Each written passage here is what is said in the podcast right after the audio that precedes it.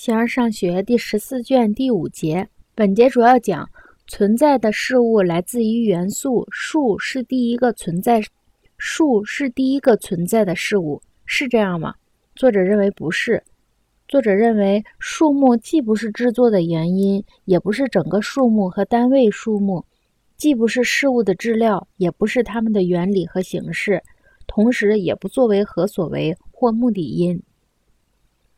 形而上学第十四卷第五节：如若本源不包括着善，或以这种方式包括着善，都是不可能的。那么，这样给定本源显然是不正确的。它们也就不是最初的实体。如果有人把整体的本源和动物和植物的本源相类比，也是不正确的。他认为，更加完满的东西总是来自不确定、不完满。这个道理也同样导向那些最初的东西。以致可以说，一自身并不是某种存在。不过在这里，这些事物所由生成的本源有一些是完满的，例如人生出了人，种子并不是最初的。把地点和数学上的立体同时造成是荒唐的，因为地点乃个别事物所固有，所以事物在地点上是可分离的。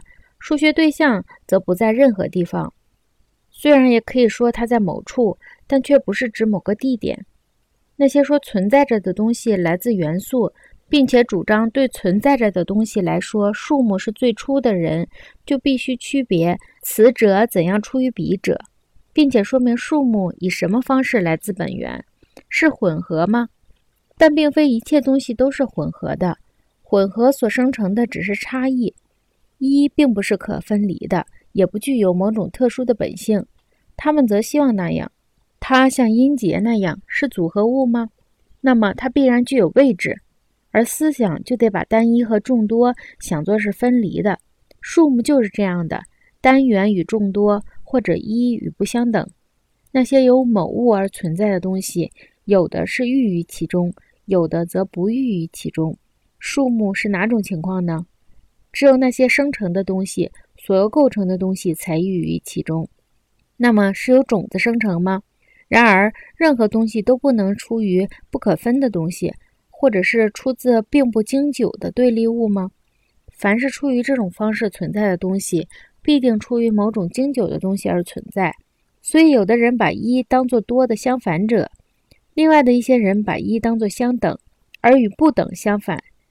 总之，数目是出于相反者，所以。当然存在着另一种经久的东西，其他的东西出于它以及它的相反者而存在和生成。那么，到底是为什么另一些由相反者生成、有相反者存在的东西却消灭了，甚至全部相反者都已用于生成，而数目却并不消灭呢？关于这个问题却没有做出说明。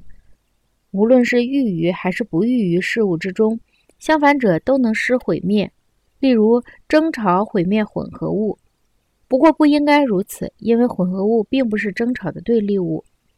此外，数目怎样会是实体和存在的原因也不明确。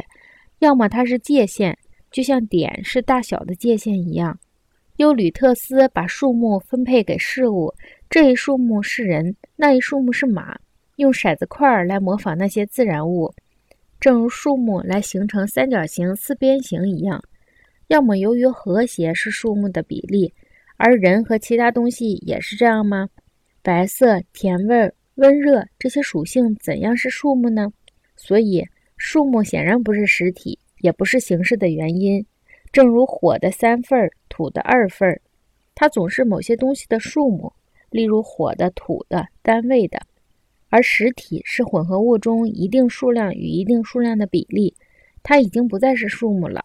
而是数目相混合的比例，无论属于物体还是其他什么，数目既不是制作的原因，也不是整个数目和单位数目，既不是事物的质料，也不是它们的原理和形式，同时也不作为何所为或目的因。